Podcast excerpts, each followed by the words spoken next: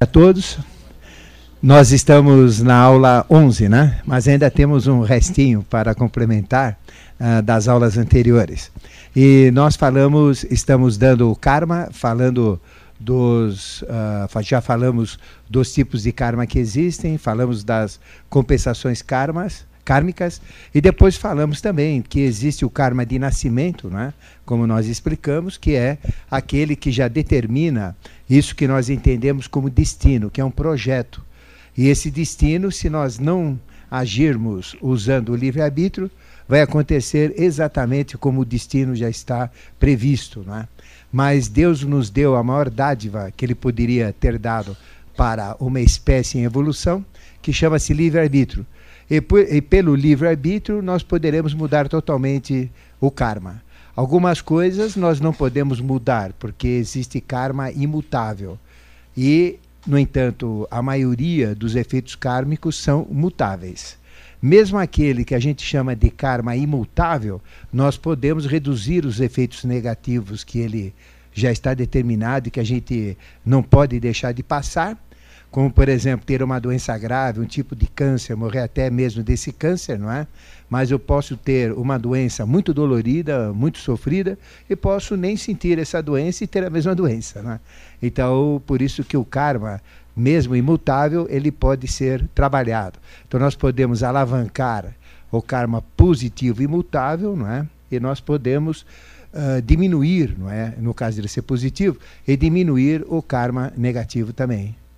E, se bem que não podemos mudar, não é? Esse karma. Bom, existe o karma de geração, que a gente chama de karma em andamento. É esse que nós estamos gerando. Então a gente já nasce com uma carga kármica positiva e negativa que é distribuído é, é distribuída esta carga ao longo da vida, não é? Então o positivo e o negativo estão sempre oscilando e despejando ao longo da vida. E esse conteúdo positivo e negativo a gente chama conteúdo do destino. Né? Então todos nós temos isso. Mas nós podemos mudar totalmente essa situação do karma de nascimento, que vai ser descarregado durante a vida, não imutável, mas o outro de gera, o outro que vai ser o projeto do karma de geração, em cima do, da nossa administração kármica desse karma de geração. Então a gente nasce com tendências positivas e negativas, com vícios, com qualidades, não é? E com determinados, uh, pelas tendências, determinados acontecimentos uh, típicos que vão ocorrer durante uma vida. Mas, uh, em cima do meu livre-arbítrio, eu posso interferir nesse karma, nesse projeto, não é? nesse destino. Simplesmente, se eu fizer karma positivo, se eu praticar karma positivo ou ação positiva, eh, eu vou encher a sacola da direita, que é o karma positivo. E se eu praticar karma negativo, eu vou encher a da esquerda. Né? E a compensação kármica, nós falamos também, ela não é olho por olho, dente por dente, como o princípio de Italião. Né? Ou seja, uh, uma, é um valor, então eu tenho que compensar aquele valor. Não necessariamente com a mesma ação mas com mesmos valores. Então eu posso ter um valor de alegria ou um valor de sofrimento, não é? um valor positivo e um valor negativo. Então o karma necessariamente ele não segue, eu não tenho que fazer a mesma coisa para neutralizar o karma. Eu uso contas, não é isso? E o karma, vamos dizer, é a, conta, é a moeda dessa conta, não é? Então tanto faz o que eu fiz. O que interessa é se eu tenho créditos ou débitos nessa conta igual uma conta bancária, não é? Então, este é o karma de evolução. E nós falamos também, fazendo a síntese da última vez, existe o karma de fechamento, né? que é o karma uh, de julgamento. Então, uh, o, carga de, o, o que, que é o karma de julgamento ou karma de fechamento? Antes de nascer, nós temos um projeto, que é o destino. Né? Durante a vida, nós temos o karma em andamento, que é esse karma que nós atuamos pelo livre-arbítrio. E quando a gente vai fechar uh, cada ciclo, cada fase, ou no ciclo total da vida, a gente tem um fechamento disso, né? Daquilo que era projeto de destino, daquilo que eu fiz com o meu livre-arbítrio, aí tem que fechar isso agora, né? Para ver o resultado. Se vai ser positivo ou negativo e as pendências kármicas. Então, isso a gente chama de karma de fechamento. Esse karma de fechamento ele ocorre em situações parciais e em situações globais. Então, às vezes, a gente tem uma fase da vida onde a minha situação kármica ela vai ser fechada. Isso não tem um prazo, não tem um momento, mas são ciclos, né? Então eu vou ter uma compensação numa fase de uma vida. Normalmente, quando eu assumo uma postura, por exemplo, entro na iniciação, então é feito um fechamento da minha vida, é como se eu, eu tivesse um julgamento. A hora que eu cometo uma ação muito boa, também é feito uma espécie de uma de um julgamento naquele momento. Eu faço uma ação terrível, muito maléfica, pérfida, não é? Então é como se tivesse o fechamento. Então nós temos durante a vida vários períodos de fechamento, mas um, obviamente, é fatal, que é o último, né? Ali fecha e faz o balanço inteiro da vida inteira, não é? Que é, a gente chama de fechamento no ponto de morte, não é? Porque no ponto de morte, no momento que a gente morre, toda a nossa vida, desde aquele momento da morte, ela vai retornar. É como se ela fizesse um, um retorno do momento da morte até o momento onde nós tivemos autoconsciência, né? quando nós éramos crianças. Então, vai é, passando tudo aos nossos olhos. E é rapidinho isso, né? Em questão de, é, de segundos, a gente tem uma vida inteira mostrada para nós. E o karma positivo e o karma negativo vão fazendo os ajustes automáticos quando faz essa passagem, não é? Então, isso me joga para o astral que eu vou. É o karma de encaminhamento. Então, ele é de fechamento e já dá o encaminhamento. Então, quando a gente morre, nós não somos julgados, nós não vamos numa sala, não é? Aí tem um homem lá, tem um velhinho, tem um juiz, tem promotor, tem advogado de defesa. Isso não existe, né? Então, simplesmente é feito um balanço automático, instantâneo, porque uh, os registros kármicos que os lípicas fazem e que as hierarquias kármicas fazem e que o nosso eu superior faz, eles estão diuturnamente, 24 horas por dia, registrados e já estão sendo autocompensados em conta corrente, como a gente chama, ou conta kármica. Então, no momento do fechamento, ele já fecha e já mostra.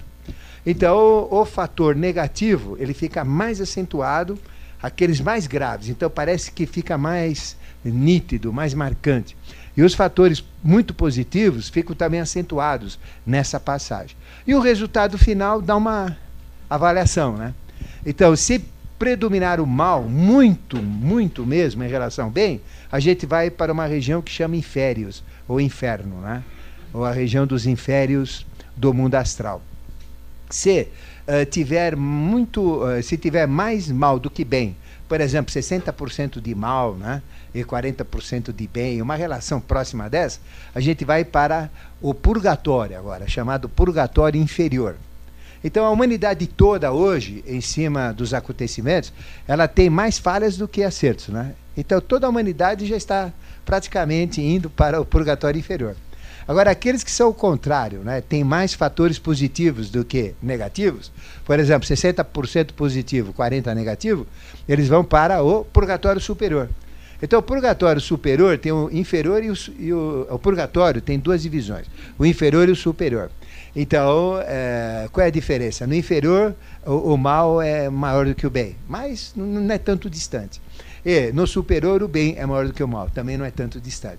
Mas existe uma região né, chamado Devakan astral ou céu astral, que representa o astral superior. Então, se predominar fatores positivos, né, automaticamente o resultado né, que dê isso vai me jogar nessa região chamada céu. E aí a gente vai ter os ajustes kármicos já em cima desse julgamento. Então, esse, esse julgamento a gente chama, chama de julgamento por etapas. E este é o final que eu falei, não é? E é o ciclo de uma vida de uma personalidade, tá certo? Então, os padrões existem. A cada ciclo evolucional nós temos um padrão. Então, quando nós nascemos, já tem um padrão determinado, porque o nosso próprio projeto de destino, ele é feito em cima de um padrão. Por exemplo, se eu nasci em 1700, tinha um padrão. Se eu nasci em 1800, tinha outro padrão. Se eu nasci em 1900, tinha outro padrão. Esse padrão também ele é contínuo, ele é acumulativo. Então, as crianças que nascerem agora têm um padrão totalmente dif diferente do que o padrão que nós recebemos quando nascemos. Então, a vida é amoldada em cima desses padrões. Então, já existe o padrão. O padrão é o zero né, do nosso destino, é o padrão, é a, é a referência do nosso destino. E aí é feito o projeto. em cima desse padrão. Se eu seguir o padrão, eu estou dentro do processo da evolução. Se eu for menos do que o padrão, eu estou abaixo. E se eu estou acima do que o padrão, eu estou acima não é? Ah, do nível evolucional, tá certo? Bom, e esses julgamentos, eles existem menores e maiores. O julgamento menor nosso é esse do dia a dia, né? Nós estamos 24 horas por dia sendo julgados. Nesses pequenos ciclos durante a vida são julgamentos menores, e o maior nosso é no momento da morte. Da mesma maneira que eu tenho o karma individual, tudo que eu falei para vocês até agora, também tem o karma coletivo, que vale para a humanidade como um todo, que vale para uma família como um todo, que vale para uma raça como um todo, para um país como um todo. Então existem vários níveis também de julgamentos coletivos, tá certo? Então, além da minha carga individual, eu tenho a minha carga de raça, de origem. Eu tenho a minha carga kármica também de família que eu pertenço. Então não adianta, é, a minha família, eu estou ligado com ela, né? queira ou não queira, ter uma ligação kármica com a minha família. Bom, mas aí tem um primo de terceiro grau, tal, qual é a ligação com ele? Praticamente desprezível, né? Mas agora eu tenho um filho direto. Né? Eu sou filho eh, diretamente com meu pai, com a minha mãe. Meus, meus filhos têm uma ligação direta comigo. A mulher que se uniu, o homem que se uniu com uma mulher, também tem uma relação kármica direta entre eles, tá certo? Então, é uma relação kármica. E o karma é por valor. Por exemplo, eu já falei para vocês que às vezes um homem e uma mulher não têm recursos, uh, e dentro dos poucos recursos que eles têm, eles fazem tudo para dar uma educação para o filho, né? Fizeram o máximo e deram um padrão, ensinaram ética, justiça, moral, mas eles não seguiram o que os pais falaram. E quando ficaram adultos, o que acontece? Cada um seguiu para um ramo de perdição na vida, né? Qual é a responsabilidade kármica dos pais? Zero. Porque eles fizeram o que eles tinham que fazer, né? Eles deram o valor que tinha que dar. Agora, se os filhos, infelizmente, né, uh, não seguiram esse padrão, uh, que culpa kármica tem os pais? Não tem culpa, eles fizeram o que tinham.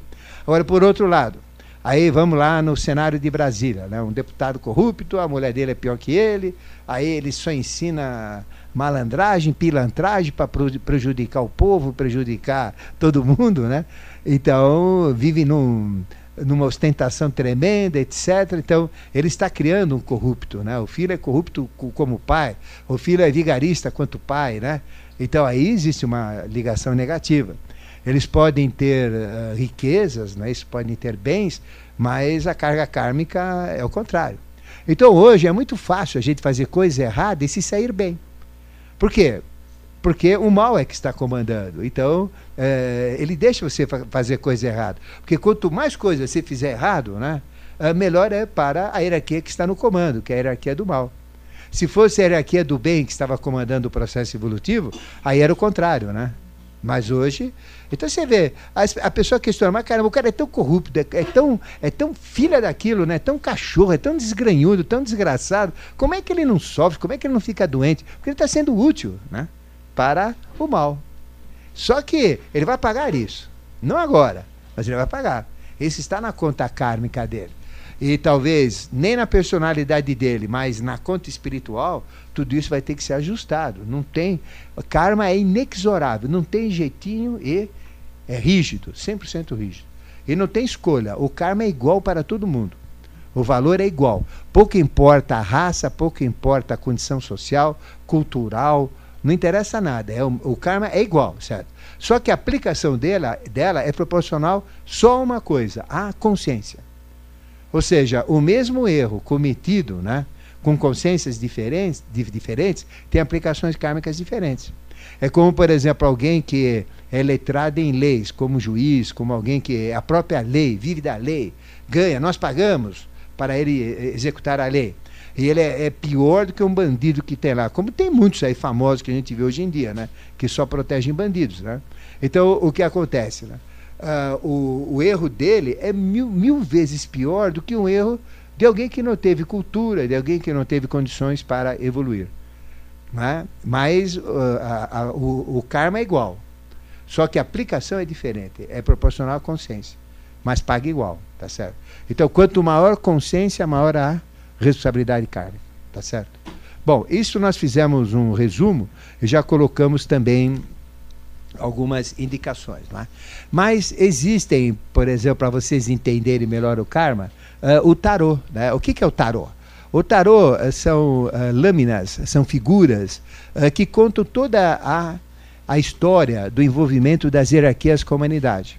Então tem toda a história de quem? Quem que está atrás do tarô? Hierarquia de Vênus, que foi a hierarquia que nós fizemos um saque contra o futuro para ajudar a humanidade. Né? O projeto humano era muito diferente do que nós somos. Né? Nós éramos terríveis, de feios, horrorosos. Não tinha nada a ver com o corpo humano atual. Né? É, quando a gente uh, falar um pouquinho mais sobre as raças, etc., né? um pouquinho mais para frente, a gente vai explicar melhor. Mas a evolução estava atrasada, então houve um saque contra o futuro, e a hierarquia de Vênus, que é o futuro, né? é, caiu na humanidade terrena para poder continuar a evolução. Porque houve uma época no passado que teve a chamada Guerra dos Céus, ou Tarakamaia, e o projeto do homem ficou truncado. Porque numa fase chamada Lua, onde foi desenvolvido o animal, e como a evolução é acumulativa, primeiro desenvolve o mineral, em cima do mineral, coloca um segundo reino, que é o vegetal. Em cima do mineral e do vegetal, coloca um terceiro reino, que é o animal. Em cima do mineral, vegetal e animal, coloca o quarto reino, que é o minal. Né? Mas, na terceira fase, fase lua, houve a guerra dos céus e ficou truncado o processo da evolução. Não ia nem para frente nem para trás. Estancou. E nós ficamos atrasados sem um projeto definido. Né? Porque o animal não foi completo. E para o homem ser completo, ele tem que ter o um animal completo. Como o animal foi feito só metade, então, na fase anterior da Terra, que a gente chama Lua, ficou incompleto. Então o homem não conseguiu passar até a fase da metade também, porque aí não tinham que jogar em cima do animal, porque o animal não foi feito. Então teve que chamar o futuro, que já tem a solução né, do quarto sistema, para cair na evolução terrena. Então isso chama-se queda dos anjos, né, na tradição oculta. Taracamaia. Eles caíram e trouxeram o futuro com a solução aqui. Então o animal sofreu mutações incríveis, né? Os animais que a gente tem hoje, né? É, cavalo, girafa, elefante, cachorro, gato, lobo, ariranha, o que vocês quiserem aí de animal, né? De aves, etc. Isso já é um projeto de Vênus, né? É, que veio acima do projeto uh, típico da Terra. Então, na época, nós tínhamos animais gigantescos, né, quando teve essa, essa briga. É, é eram os dinossauros, tiranossauros, então era uma coisa muito grosseira. A Terra era, era muito atrasada, né? E os animais eram atrasados, muito gigantescos, ruins, feios, horríveis. Aqueles répteis enormes, né? aranhas enormes, bichos horríveis. E com a queda de Vênus, o animal foi melhorado, né? Certo. E o macaco, né, que representa como o homem foi melhorado, o animal foi melhorado também. Então o macaco representa o animal de Vênus, né? que foi trazido para, a, para o reino animal. Então ele, te, ele é muito próximo do homem, não é? Mas o homem nunca descendeu do macaco. O macaco é que descendeu do homem, né? É exatamente o oposto. E foi feito o projeto do homem nessa fase também. Então tudo isso está no tarô. Então o que, que o tarô mostra? A história da hierarquia de Vênus. Tudo isso que eu falei, o tarô mostra para vocês. Ele, ele, ele, ele revela como filme de três dimensões, assim, né? mostra para você exatamente como foi tudo isso. Então, o tarô é uma linguagem sagrada, uma linguagem dinâmica, tridimensional.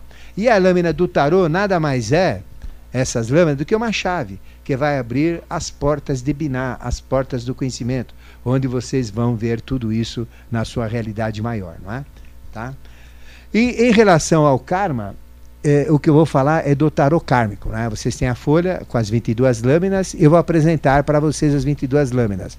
Esse tarô ele é chamado de Oswald Wirth. Ele ficou mais de ele ficou 32 anos para fazer esse tarô. Então é, foi terrível, né? Uh, esse tarô ele tem o trabalho de todos os mestres do ocultismo. Ele tem o trabalho de Papus, não é isso? Tá? Em, em Cause. Ele tem o trabalho de Lifas Levi. Ele tem o trabalho de Piccola de la Miranda, né?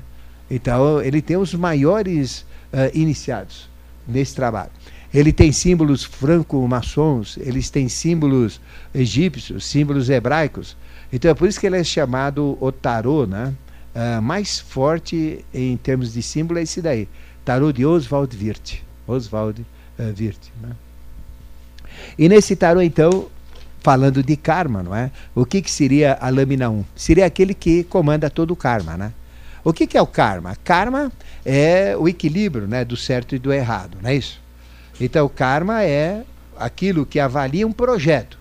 Então, o arcano 1 é o, o mago, né? isso chama o mago, que é aquele que tem o projeto. E ele trabalha quatro elementos. Ele trabalha uh, o elemento da bagueta na mão esquerda, depois, na sequência da mesa, tem a sequência do trabalho dele, que é o tarô menor. Né? Então, na mesa está o tarô menor. O que, que é o tarô menor? Tarô menor é o karma individual. O que, que é o tarô maior? O karma coletivo, tá certo? Então a gente tem um karma coletivo e um karma individual. O karma coletivo são 22 lâminas do tarô maior. O karma individual são 26 lâminas do tarô menor. As 26 lâminas do tarô menor, elas equivalem ao baralho comum, né? Ao baralho que a gente joga uh, poker, buraco, etc, pif-paf, né? Quantas cartas tem no baralho, né? Tem 56 cartas. Considerando que tem 14 cartas de cada naipe, né? Então tem 14 cartas de paus, que é feminino e que começa com o feminino. Porque tudo vem da mãe, né? Tudo vem da mãe para poder ter a criação. Então tudo vem da terra, que é a mãe. Então por isso que ele está olhando para a direita, mostrando onde tem que seguir e começa com a esquerda. O pé dele também, qual é o pé que mostra para onde que vai a evolução? O pé da direita, ele está mostrando é para lá. Ele está olhando para lá. Levantou para lá, está curvando o corpo, né, mostrando para onde que é a evolução. Então a evolução é para cá. Né? Ele tem cinco botões na, na camisa, que quer dizer a quinta hierarquia. Então é a figura de um anjo. Então esse, quem é essa figura? Essa figura chama-se Lúcifer. Né? É, o, é o arcano 1, né? que é o anjo. É, é o primeiro aspecto dele como mago. Então começa com o aspecto feminino, sempre com o feminino, o que, que é paus? E sempre começa da ignorância, das trevas, do evoluído para o evoluído. Né? A própria lei da evolução diz que tudo está evoluindo. Então, o que, é evoluir? É sair de uma condição menos evoluída para uma condição mais evoluída, de uma condição atrasada para uma condição avançada. Então, a carta mais negativa que tem, qual que é? É a primeira carta né? do, do tarô menor. Qual que é a primeira carta do tarô menor? É rei, rei de paus. É a primeira carta. A segunda carta, dama. A terceira carta, cavaleiro. Tá? A quarta carta é valete.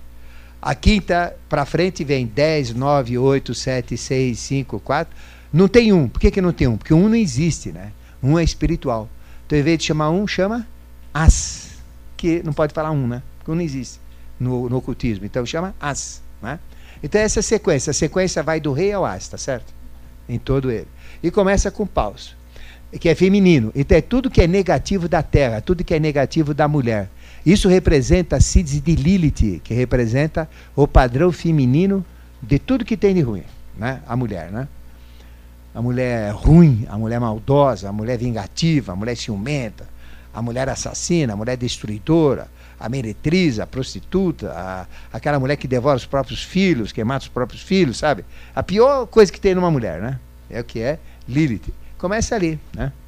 Agora, a, a, como tudo é polar, não é? Tem o rei e a rainha. É lógico que é a rainha aí, né? Bom, a segunda figura qual que é? É? Copas. Então, Copas representa a figura positiva, né? Então, representa a carta vermelha. A outra é a carta a carta sem luz, né? Que a gente chama, né? Essa é a carta com, carta com luz, a vermelha. Então, pode ser copa ou coração, né? Que é a mesma coisa, né? Então aí representa o próprio útero da mulher, representa o cálice do Santo Graal, que recolhe todo o sangue. Porque o útero da mulher é o sangue, né? Que é o mais importante no útero dela, né? É o que vai é, se transformar em ossos, que vai se transformar num, numa criança, né? A partir do feto, né? É o sangue que se transforma. Então, o útero de uma mulher é o grau. O útero, útero, útero de uma mulher tem como essência o sangue. E o santo cálice é a mesma coisa, né? É o santo, é o santo útero que a gente chama, o santo cálice, onde tem o sangue dos deuses, dos avataras, o sangue da transformação. Então, são as duas cartas negativas, né? Então, 14 negativas femininas e 14 positivas masculinas, que são as cartas de copas ou coração, né? Então, a mulher tem número 28 de evolução. Então a mulher tem 14 coisas ruins e 14 coisas maravilhosas dentro dela, né? Que são as cartas do tarô menor. Então, aí vem o masculino. Qual é o masculino negativo, né? É, a carta é espada, né? A espada. A espada é sem luz também, são as cartas negras que a gente tem, né? As cartas pretas, perdão. Então a gente tem a, a carta espada que é negativa. E depois uh, a carta masculina positiva, ouro, né? Então temos 14, 14, 28, que são os valores masculinos. Então o que, que representa karmicamente essa figura? Representa Melquisedeque, o senhor das duas faces que comanda toda a polaridade. Na cabeça dele tem o infinito, né, que é o símbolo do infinito, né, o chapéu, que dá o poder dele. Ele tem o quaternário, que é o compasso quaternário da Terra. A Terra é o quarto planeta, que é essa mesa onde ele vai fazer as experiências. Ele representa uma quinta essência. Então aí mostra onde começa e onde termina. Ele até aponta onde tem que terminar. O que, significa a, a, qual é a última carta do tarô? Existem 22 maiores, que na sequência vê os menores, né? Qual seria a vigésima terceira carta do tarô completo? Seria o rei de. Não, não, rei de paus, né? que é a negativa, que é o de cima lá, né? São as cartas femininas. Então, eh, aí vem 14 cartas, depois das 22, vem 14 cartas uh, pretas uh, femininas, 14 cartas vermelhas femininas, 14 cartas pretas masculinas e 14 cartas vermelhas masculinas. Então a última qualquer é? é o As de ouro. As de ouro, é a última carta. E o As de ouro é exatamente a moeda, né? É uma é a, a, moeda de ouro, né? Certo? Que representa o ouro, né? Uh, às vezes a, a, o paus também chama bagueta, chama bastão, né? Uh, o cálice chama copas, a espada é espada mesmo. Uh, o ouro, né? Uh, chama moeda, a espada chama gladius, né? Tem outros nomes, mas é a mesma coisa. Né? Então, qual que é a última carta do tarô maior? A 78 as de ouro. O que, que significa isso? Um disco de ouro. Aí veja, todas as tradições têm um disco de ouro, né? o disco de Osíris, os, os incas tinham, adoravam ouro, né? Uh, todo o sul ameríndio tem o disco de ouro, né? Dos incas, dos, dos astecas, dos maias, né? Dos povos antigos, né? Uh, Osíris também, os egípcios, tudo tem o disco de ouro, né? Então tudo veio do sol, que é o ouro, que é esse disco, e tudo vai voltar para o sol quando termina o processo evolucional. Tá certo? Vocês vão ver isso na última carta, onde a Terra vai virar um sol. Então, quando vai terminar o ciclo de evolução da Terra? Nós estamos com 1 bilhão 955 milhões 884 mil 806 anos. Não chegamos na metade. Vai terminar quando nós chegarmos a 4 bilhões 320 bilhões de anos. Está longe ainda. E o que, que vai ser a Terra? Vai virar Sol. E como é que a Terra vai virar Sol? O Sol vai fazer assim, ó, e a Terra vai ser chupada para o Sol. Acabou, né? Acabou a Terra. Quem não se iluminou na terra vai se iluminar no sol, né? na marra. Né? Então ficou claro? Então esse é o que comanda. Ele está de perna aberta, não está? Onde está o local mais sagrado do ser humano? Entre o ânus e o órgão sexual, que é o final da espinha, onde está a Kundalini, né? que representa o ponto mais sagrado, o chakra raiz. E o que, que ele tem debaixo das pernas dele? A flor de lis. Exatamente a flor de lis, está vendo o desenho? é o órgão sexual andrógeno. Então mostra que ele é andrógeno. Isso prova, né, pelo tarô, que ele é um anjo. Então esse é o anjo, esse é Vênus, o anjo caído, né? Ficou claro? Então é ele que comanda o quê? O karma coletivo, né? né? Que é o tarô maior. Ele que comanda o quê? O karma individual, que é o tarô menor. Então, qual é o número do tarô menor? Número de julgamento, 28. São 28 14 qualidades e 14 defeitos. Uma masculina, né, femininos, que o enfoque é emocional. E o outro, o enfoque é mental. Tá certo? A única diferença é essa. Ficou claro da primeira carta? Vamos para a segunda. Segunda carta. Bom, a segunda carta, né? Vocês veem aí, é a papisa, né? E aí está escrito Kamapa. O que, que é Kamapa? É esse livro que está na mão dela. Kamapa é o livro do destino. Então existe o Kamapa, que é o projeto do destino. É o destino como está projetado, né? É o registro do, do karma projetado. Mas nós temos o livre-arbítrio, não temos? A gente pode mudar todo esse processo. Né? Então, esse é o livro. Veja, ela está segurando o livro aberto. Né? Então, o que, que tem nesse livro? Ele tem a figura do tal, né? Tal. O que, que é o tal? Tal é um símbolo chamado pacoa. É o símbolo central da pacoa.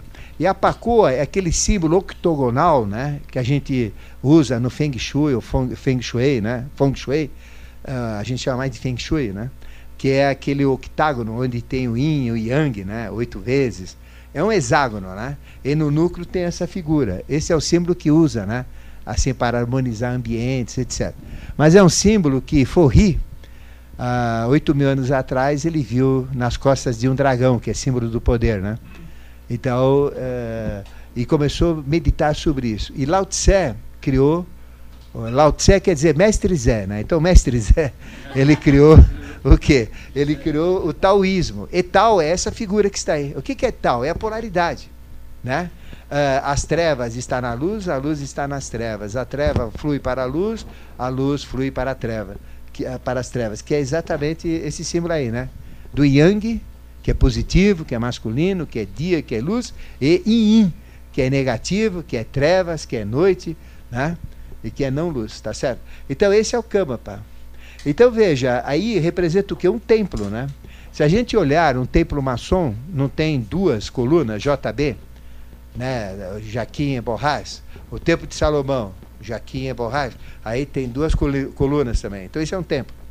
Então veja, aí tem o sagrado, é, então, veja, o que, que está escondido atrás dessa, desse pano que tem? É coisa de valor, porque por trás é dourado e na frente ele é branco, né? Então, onde está o valor? Do lado de traseiro que é dourado. A aba é virada para dizer que o que tem valor está atrás. Vocês têm que entender a letarô, né? Isso é letarô, não é? É, você vai ganhar, vai casar com um sargento, vai ganhar na loteria. Isso não é letarô. Né? Letarô é isso aí.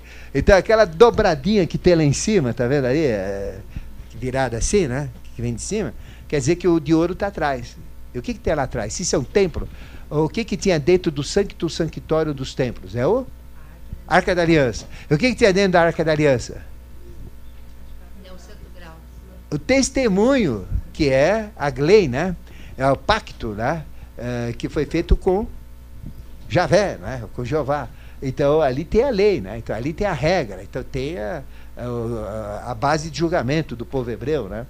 Então ali atrás tem a Arca da Aliança. O que, que tem dentro da Arca da Aliança? O Santo Cálice. Então o do primeiro tarô está dentro do segundo. Né? Você tem que descobrir onde que está.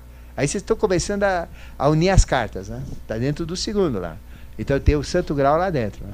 que mais que tem lá? Altar dos perfumes, o candelabro de sete velas, uh, a vara de Araão, que fazia os milagres né?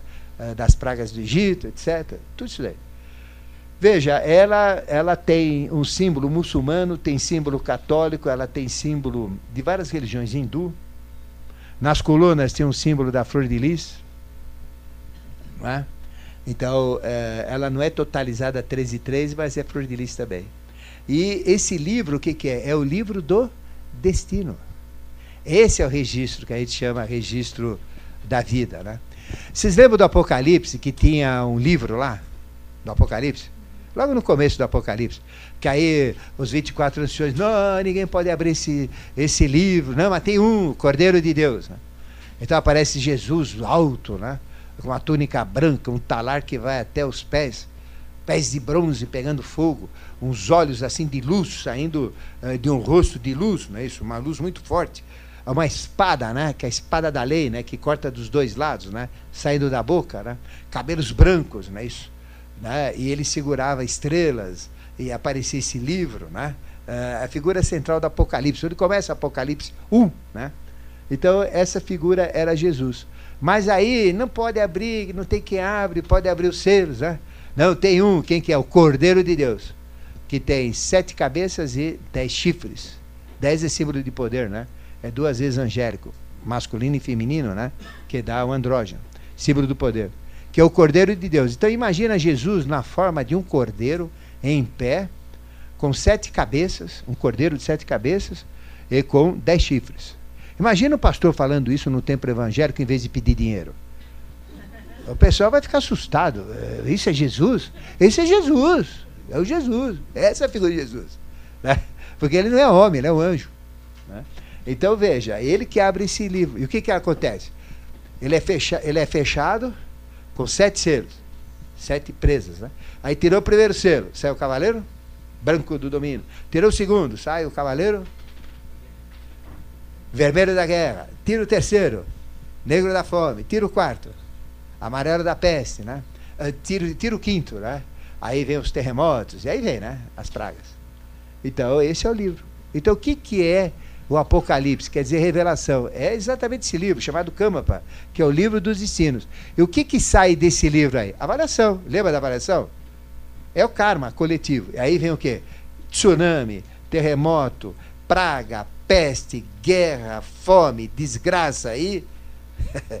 Alguns governantes que tem por aí, sem citar nome, né? Então vem tudo aí, né? Tá certo? Ficou claro? Então está dentro do livro. Então esse é o, é o livro do karma, né? o próprio livro do karma. E o sagrado é o sagrado no karma. Ficou claro para entender o karma? Vamos para o terceiro. O que, que é o terceiro? Né? O terceiro é imperatriz. Né? Bom, a imperatriz ela tem toda a abrangência, não é? Então ela domina a emoção, né, pelo pé esquerdo, que é a lua. Ela está segurando uma bagueta, a bagueta está encostada no órgão sexual dela, né? mostrando que ela é a geratriz, não é, isso? é, a, é a procriadora, né? e tem o sagrado, né? que é o poder. Então, que figura que é essa? É a bagueta. Essa figura né, está na mão do primeiro. Então, veja, ela está assumindo a bagueta agora. Né? É, na, no arcano 1, ele segurava a bagueta na mão esquerda, lembra lá? Agora, essa daqui ela está segurando na mão esquerda também. Ali tem a flor de lis, né? o, o lótus branco também uh, o sagrado, o compasso, né? A gente tem nove estrelas, que representa o padrão, né? Que é o arcano nove do, da mulher perfeita, do homem perfeito, do ser perfeito, né? Aí tem o escudo, que é o dragão. Sempre que tem esse escudo, que é o dragão, é a quinta hierarquia de Vênus, né? É representado como dragão. Sempre que vocês ouvirem falar dragão, é, é, seres assim, né? Míticos, né? É, é Lúcifer. É aqui terá aqui. Só que é o Lúcifer inicial, né? Na época das trevas, né? Que ele está. E o Lúcifer caído, porque o que não caiu não é nada disso, é outra coisa, é maravilhoso, bonito, esplendor, né? Porque aí está falando de um terço dele, que é o que caiu, né? É ele mais um terço. Então representa o padrão dele, que comanda o processo, o processo feminino, a emoção, né? E aí vem o domínio feminino. No peito dela tem o T inverso, né? Porque o espiritual é o contrário do material, que é o tal, né? O tal é o símbolo do poder, que dá origem ao sagrado, né? É a cruz egípcia, né? Certo? Então, ela é realmente é, a figura que a gente chama da abrangência né, disso. Então, abrange, abrange tudo. Ela é o domínio né, uh, de todo o processo kármico, vamos dizer, como abrangência kármica, esta lâmina. Vamos para a próxima? Esse é o quarto. Está vendo o dragão agora? O dragão feminino é branco, né? O dragão masculino ele é inverte, né? Porque a, a, ora, ora a mulher é negativa, ora o homem é positivo. Aqui já o homem é negativo, né? E positivo. Então esse é Júpiter, né? Então essa figura é a figura de Júpiter, é o planetário Terra. Então ele segura a Terra, a Terra tem o tal também, né? Tem a cruz, que é a espiritualização da Terra. Ele está sentado num cubo com o símbolo de, eh, de Vênus também. Ele está formando um quatro, né, com as pernas que forma quatro. Tem a, a flor que está se abrindo, né, que é a flor de lótus. Então ele já está com a flor trabalhando, né, com o processo da flor. Está vendo do lado dele, né? E ele tem o que na mão, né? A flor de lótus em cima, que é a proteção da espada, né? Que é a parte dele masculina. Espada é masculino, tem a parte da flor de lótus masculina. Ele tem o que? A espada, né? Que é o símbolo dele, né? Então, o que, que representa no, no karma? Né? O comando. Né? Então, é o comando do karma. Então, quem que comanda o karma universal? Uh, quem que libera uh, tufões, terremotos, guerras, fomes, pestes, através dos cavaleiros das idades? Né? Então, quais são os quatro cavaleiros do Apocalipse? A gente chama de Aquidorde, cavaleiro das idades, não é isso? Então, ele que comanda. Então, é o planetário. Quem é essa figura? É Melquisedeque. Melquisedeque é Júpiter. Quem é Júpiter? É Júpiter romano, né? E dos gregos. É Zeus. Corresponde a Atlas. Corresponde ao planetário que comanda toda a Terra. Então, quem que comanda o karma da Terra? Karma coletivo, é? Essa figura. E comando humano também, né? Porque essa figura do arcano 4 é a mesma do arcano 1. É, é a mesma figura que vai assumindo aspecto masculino, feminino. É, é, é sempre o arcano 1 que está rodando, tá certo? E aqui, este é o mesmo arcano 1. Só que comandando o quaternário, né? Certo? Tá certo? É, ele tem a polaridade, que é Sol e Lua, né? Masculino e feminino, é todo jogo, né? Bom, o que mais? Esse é o Papa. Então, o Papa é aquele que dá o quê? As regras. Tá? Então, aí vem o processo religioso, né? o processo dos mandamentos, não é isso? O, o, processo sagrado. E vocês veem que, que tem duas figuras, né? Quer dizer que o mal está no bem e o bem está no mal. Como, né? Porque um tem uma cobertura da roupa do outro, né? O outro tem a cobertura da roupa do um, né? É trocado, né? Tá vendo? Uh, aí representa um uh, que parece que está correto, né? Qual que está correto? É o da esquerda, né? E qual que está arrependido, que está... Então, é, é, o arrependimento, é o que fez certo, é o certo e errado aí, né? E o Papa está ali, né? na, na postura papal, né? Que é uma postura de, de mando, né? Que é os dedos dele, segurando a, a, a, a cruz papal, né? Que tem sete, sete eh, pontas, não é isso? E com o dedo na esfera, na esfera forrática, a gente chama verde, né? Que é o símbolo do poder. E sentado no trono. Então esse é o poder espiritual religioso, né? E as mãos brancas, mãos limpas, né? Lembra de Pilatos lavar as mãos? Então a mão branca dele quer dizer que ele está com as mãos limpas, ele que julga, né? Então esse, essa é uma carta de regras do julgamento. Então eu quero saber quais são as regras do karma, né? Essa é a carta que dá as regras, né? Que é a religião, né?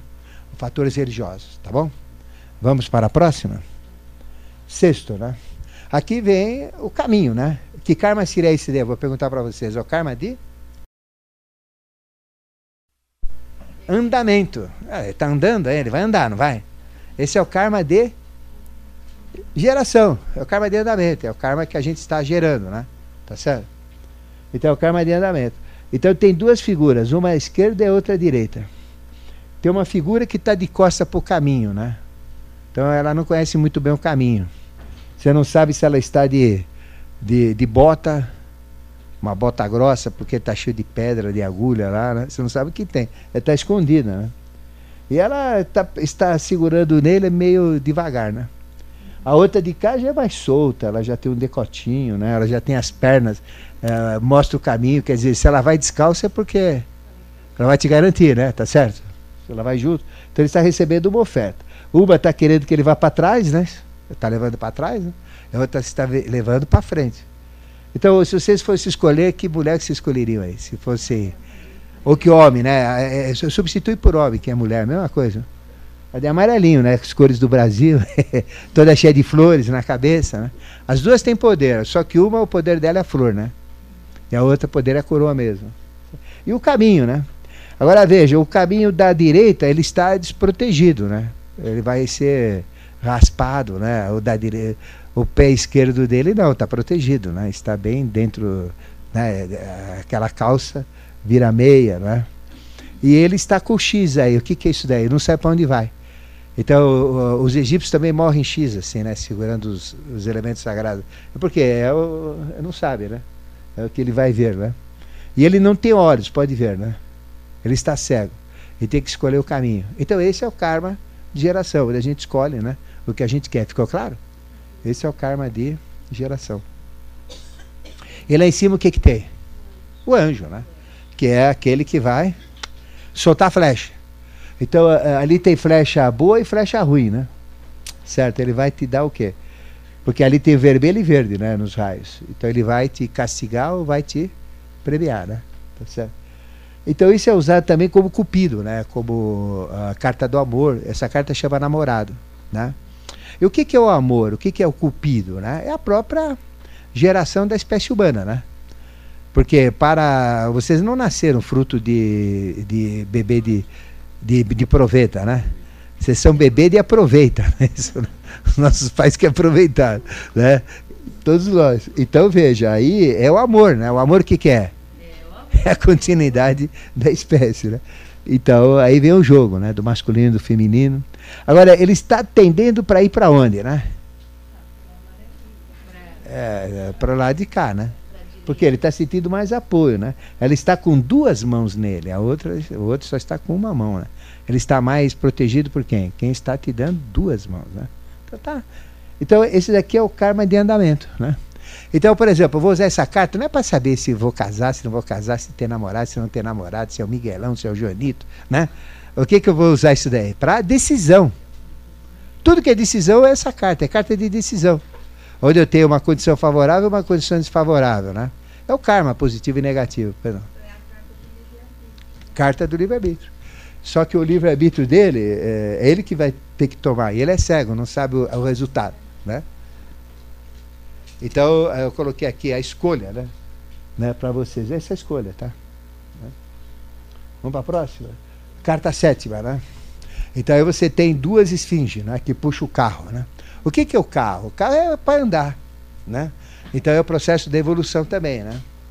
Então este também é o karma em andamento, já, mas é um karma dinâmico, né? Esse é o karma dinâmico. Aquele outro é meio estático, é karma decisório. Vou para cá, vou para lá. Faço isso, faço aquilo. Esse, esse daqui é o karma de andamento mesmo. Você vê o veículo está andando, né? Puxado por duas esfinges. Esfinge é a transformação do animal em hominal, né? Então veja, uh, tem uma esfinge, né? Que ela está mais bem transformada. Qual que está mais bem transformada? A da esquerda ou da direita? A da direita, você vê que a, já não são patas, ela tem mais mãos, né? É mais detalhada. Então veja a riqueza desse tarô. Né? Pega tarô que tem por aí, não tem nada disso daí, né? Então dificulta o entendimento. Ou não dá entendimento nenhum. Né? Tem tarô que não serve para nada. Não serve nem para pôr bula em cima, né? Então veja, ali tem o quê? Aquela figura central, né? É o caduceu de Mercúrio que vocês vão ver no arcano 10. É o símbolo do julgamento, é o símbolo do padrão, né? Ali, né? É a espada, né? Então ali representa o feminino e o masculino. É o feminino e o masculino, né? E ali a asa que, se, que representa a consciência da transformação, né? Então repara bem nesse símbolo, quando chegar no décimo vocês vão se lembrar dele, já já. Então representa o quê? Agora, qual é o caminho certo que tem que ir esse carro? Se vocês fossem condutores, seriam para onde? Para a esquerda ou para a direita? Para a direita, porque até ó, a das trevas, a esfinge das trevas, está olhando para a direita. Né? Então ali tá todo mundo falando, é para lá, né? Uh, a cabeça dele está virada para lá. Agora veja, isso é homem ou é mulher? Se é homem, deve ser uma bichinha, né? Porque tem um. Desculpe, hein? Desculpe lá em cima. Mas eu digo para entender melhor, porque é uma mãozinha para cá, uma cinturinha fina, né? Então ele é um andrógeno, né? Então representa o quê? A transformação do anjo, né? Uh, na miscigenação humana para acelerar o processo da evolução do carro da vida. Isso é chamado de Merkabah. O que, que é Merkabah? Merkabah é Moisés com o seu povo, né, depois do êxodo, né, indo em busca de Canaã, da cidade prometida. O que seria Canaã, a cidade prometida? Os estados de consciência, estados de, de amor, de alegria. Né? Então, esse é o caminho. Carro da vida. Bom, vamos para a carta 8. A carta. Opa! 8?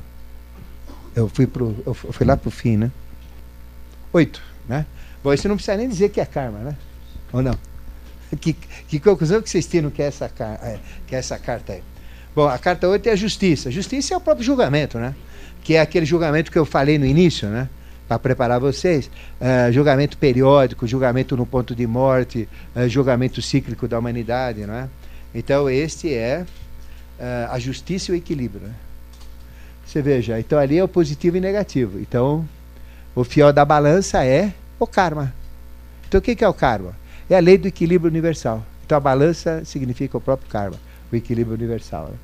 Então ela tem a espada, né? Então veja, é, é, é uma figura é masculina ou feminina essa daí? Mas segura espada. Né? Segura espada, então veja, né? É mais masculina, né? Mas também ela leva feminino, né? Tem a polaridade. Sempre que tem esses cachos assim enrolados, é infinito. Então ela tem poder sobre, sobre tudo, está no trono, é o trono da, da justiça. Então vê que o masculino e o feminino está lá em cima, em cima é útero, né? Sempre repete útero. Lembra do carro 7, que tem o mesmo símbolo, uh, ao contrário? Agora esse está. Então é o mesmo símbolo, representa o útero, representa o sagrado. Então tem várias significâncias, né? Então aí representa o, o próprio karma como justiça, né? Essa é a implacável justiça universal. azul, prevalece, né? azul que é a lei. Aqui no 9, representa o ermitão, né? Então, ermitão, o que, que ele tem, né? Ele tem uma vara, não é isso? A vara. Então, a vara, o que, o que, que significa a vara? A bagueta, né? É feminino, né? Ele não tem espada, ele tem uma, uma vara, que é instrumento feminino, né? Tá? Então, essa vara aí, ela tem quantos segmentos? Tem oito. Ele é o nono. Né? Então, um, dois, três, quatro, cinco, seis, sete, oito. Ele é o nono que está segurando, né? Certo. Né? Ele está segurando em que parte da vara? Na sétima parte. oitavo seria uma coisa a mais e um nono além ainda, né? Então esse venceu o compasso, o compasso uh, centenário. E ele tem o que lá embaixo? Uma cobra. Né? Então cobra é símbolo do conhecimento, da sabedoria, da consciência. Então o que, que é esse? Esse é aquele que venceu o karma. Então esse é o vencedor do karma, né? Então ele é objetivo, né? Uh, de todo o processo kármico, é ser ele. É ser o ermitão, é ser o nove, é vencer as dificuldades, é usar a cobra, que é o símbolo de Vênus. Né? Vênus é. A cobra foi criada por Vênus. O animal mais venusiano que tem é cobra. Né? Então veja, aí vem a cobra, símbolo do conhecimento. Então esse chegou no final, venceu o karma, né? tanto homem como mulher. Chama-se adepto. O que quer dizer adepto? Vem de adeptus, aquele ou aquela que conseguiu. Conseguiu o quê? Chegar na meta da evolução. Né? E lá em cima ele então tem a luz, né? que é a sabedoria que ele adquiriu. Qual é a última carta do tarô? Não é um, o As, que é o Sol? Então esse já tem o Sol dentro do, de um quaternário. Né? Essa lanterna dele tem quatro lados. Tem quatro. Então conseguiu iluminar mineral, vegetal, animal, minal então é um adepto, né? o ser perfeito. Isso mostra a experiência dele. Não é fácil, ele, teve que ser velhinho. Né? Não é um bebê, não, não é um jovem. É um coroa já, né? Meio magro, aí passou muita fome, muita dificuldade, andou muito, né? Tá com o pezinho até meio torto. Aí. Então esse é o objetivo, tá certo? Ficou claro como que é o, o processo? que mais? Carta 10. Esse é o próprio karma. Né? O que, que mostra esta, esta carta aí, né? Ela mostra uma figura à esquerda, tem três figuras, né? A, a figura da esquerda, da direita do tarô, esquerda de vocês, né? representa o quê? A ignorância, o mal, né? O karma negativo. O tridente é o símbolo do poder, jogando para a terra, né? Ele está pondo o pé para você, quer dizer, ele está te jogando na terra. Ele está tá colocando o pé dele para você, né? A figura da direita, né, amarela, né, que parece um delfim, né, um delfino. O que, que ele tem segurando na mão? Né? O caduceu de Mercúrio, que é o símbolo do conhecimento, símbolo do poder, símbolo mágico por excelência, né? símbolo da espiritualidade. E ele está pondo a mão lá em cima. Então um põe o pé, outro põe a mão. Né? Então é diferente a mão e o pé, né? Certo? Qual que, qual que é superior, a mão ou o pé? A mão. A mão, né? Então, e aí veja, ele está uh, chegando lá.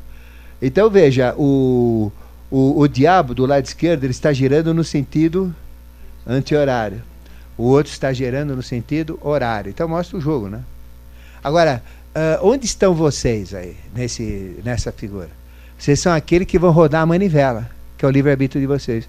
Então essa é a carta do livre-arbítrio. Está vendo uma manivela lá na coluna? Então, então, imagina vocês girando essa manivela, o que vai acontecer? Se você girar para a esquerda, karma negativo. Se eu girar para a direita, né? Então, uh, karma positivo, né? Entendeu? Uh, quando eu falo uh, esquerda, né? né? eu estou falando, né? Dele lá, né? Certo?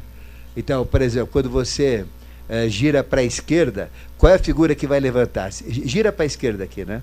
Qual é a figura que vai levantar? É a da direita, né? Certo? Então é referente a ela, né? Aquela figura. E olha aquela figura de cima que é a terceira, né? É uma transformação do quê? do Lúcifer caído, né, na evolução, né, como animal, como monstro, né, do homem animal, né, do homem do paraíso, do Adão do paraíso, uh, que é a figura que representa no Arcano 2, que vocês ninguém perguntou, então vou, vou ser obrigado a voltar lá, né? né? Ela está sentada em cima do quê? Hã? Da esfinge, né? Então, ela está sentada em cima da esfinge.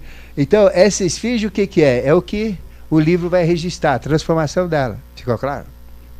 A transformação da esfinge é o que vai ser registrado no Kamapa, que é o, o nome dessa carta, no livro. Ficou claro? E a esfinge está transformando. Onde que ela já foi trans, transformada? Ela aparece aí, a esfinge, né? Primeira aparição da esfinge, vou anotando. Primeira. Opa, de novo. Bati errado aqui. Então a esfinge aparece na segunda, né? Tá? Aqui na segunda. Depois ela aparece onde?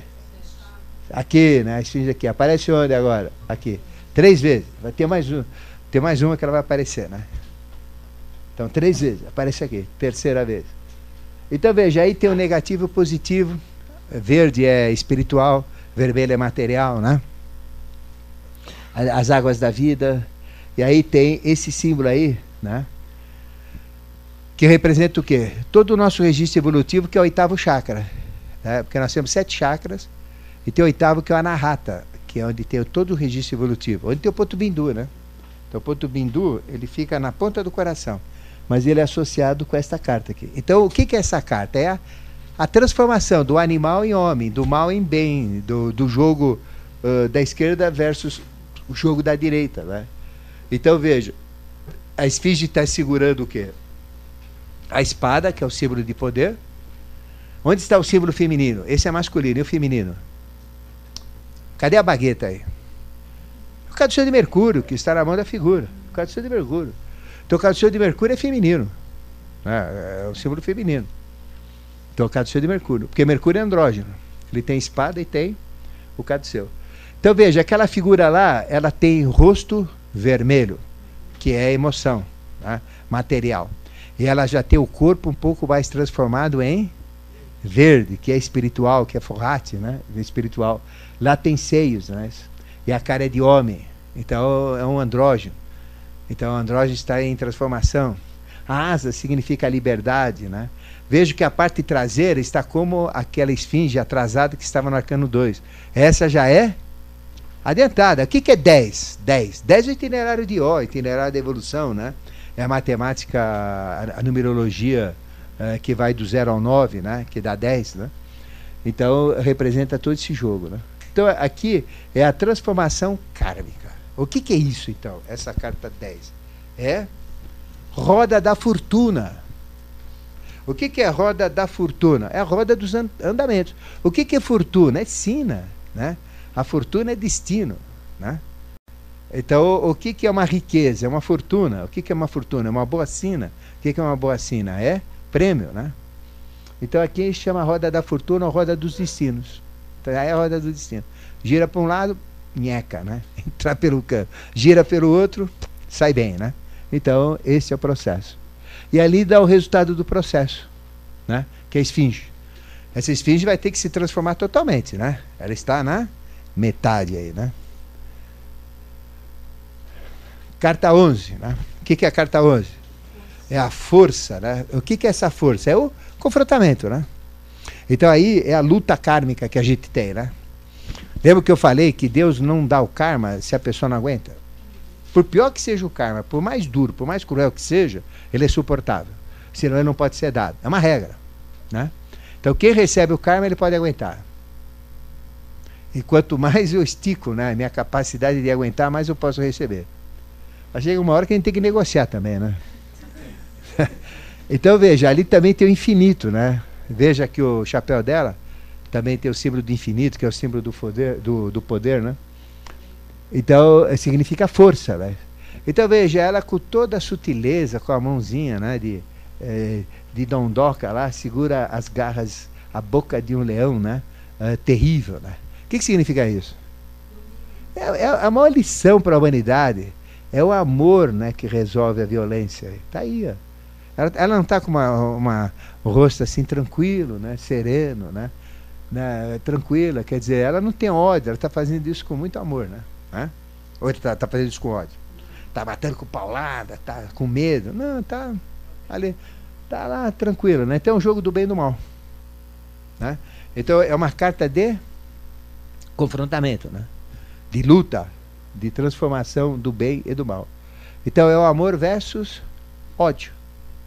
Fraqueza versus força. Né? Tá? Então, animal versus hominal. Né?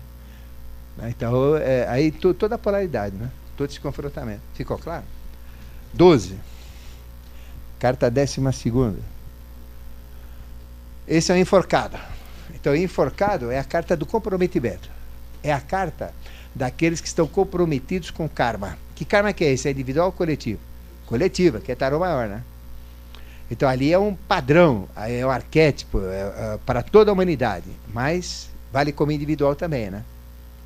Mas aqui é o comprometimento, né, com o karma coletivo. Então quem se compromete com o karma coletivo, né, tem essa carta. Tem a carta do comprometimento. Né? Então veja, ele está com os pés amarrados, né? Não está com o pé amarrado? Então ele não pode fazer muita coisa. Mas esse é o que mais faz. Porque o tarô tem uma linguagem contrária. Imagina o contrário dessa carta. Ou de qualquer carta. É o tarô real. Porque não pode mostrar o tarô como é, né? Que uh, pelo hermetismo se dá metade. Então dá metade é dar uma dica para você para você completar com o resto, né? Então essa carta é muito diferente dessa daí. Mas lembra muito também. Então ele está preso. Ele tem dois sacos ouro e prata. Ouro é masculino, prata é feminino. Ouro é bem, prata é ruim. Então representa todo o jogo dele, né? De valor, né? Então representa valores que ele está dando uh, bons e valores ruins. Valores mentais, valores emocionais. Eu, então são pessoas que trabalham, né? Para esses valores. É, descarrego do, do seu saco, né? De dois sacos que ele tem, que é a polaridade. Esse é o saco kármico, né? positivo e negativo. Só que tem que pessoas que ajudam uh, os outros a melhorar o seu karma, né? positivo e negativo. Por exemplo, uma figura que eu estou conectado com ela, porque meu trabalho é esse, né? exatamente ajudar nesse processo. Né? Ele tem é, duas colunas. Qual outro arcano que tem duas colunas? O? Dois. Tem a mesma coisa. Então é uma figura sagrada essa daí. Então o que, que é isso? É comprometido né, com o sagrado. Né? Tem seis nódulos em cada árvore, do lado esquerdo e do lado direito. Né? Ele está com a cabeça onde? Não é no, no, na meditação, numa, né, buscando lá chegar a Deus ali. Ele está onde? Ele está é, trabalhando na terra. Né? Então, ele está trabalhando na terra, está dividindo a terra, pode ver. Né? Então são pessoas que interferem né, na terra, ele divide a terra. Está vendo que a cabeça dele é o pensar dele, divide a terra. Né? Então são pessoas comprometidas. Então todos os instrutores, todos os, eh, os uh, mestres da humanidade, discípulos uh, mais experientes, né, mais, mais velhos no processo que ajudam a humanidade, têm essa carta. Então o que, que é essa carta 12, karmicamente falando, é o comprometimento, né, para mudar o karma. Ligado à sexta hierarquia, a intuição, forma quarto que é terra. Isso, então. Tá, ó, você colocou um aspecto interessante, leva a terra para o céu. Está amarrado, comprometido com o quê? Com o alto. Né? A cabeça está na terra, mas está comprometido, os pés deles estão. Então, o que, que são esses seres? São seres que não são humanos. Né? Eles entram na terra para poder levar a terra, botar a cabeça aqui para voltar, né? Mostra a origem dele, que é o céu, né? É o céu, até muito bem, você colocou muito certinho. É isso aí mesmo. Isso daí vai abrindo consciência, né? Então é pouco a pouco. Eu estou fazendo um resumão, né? Senão não dá. Né? Senão vai ser só tarô até o final, né? Bom, esse daí chama morte. Nós temos três cartas mães no tarô, né? A carta 1, que é o pai, a carta 13, que é mãe, e a carta 21, que é o filho, que é o louco, né? Então, uh, a mãe o que, que é? Aí está a morte. Mas na realidade essa é a carta da vida, é o oposto, né? Porque o tarô é a linguagem. Você pega uma, uma, uma dessas mulheres lá que tem por aí, né? No viaduto do chá. você paga cinco mangos, né? Dez mangos, né? Para tirar uma sorte. Sai essa carta, ixi, vai morrer gente na tua família. Né?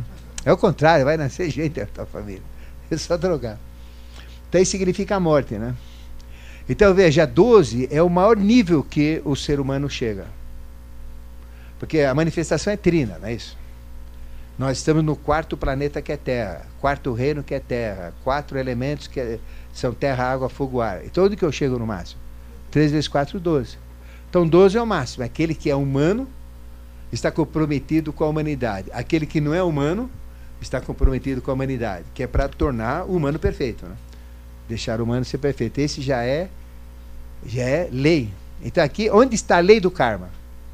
Aí, então, o que, que é a carta 13? Né? É o próprio karma. Essa é a carta do karma. É a lei do karma. Aí tem todo o karma.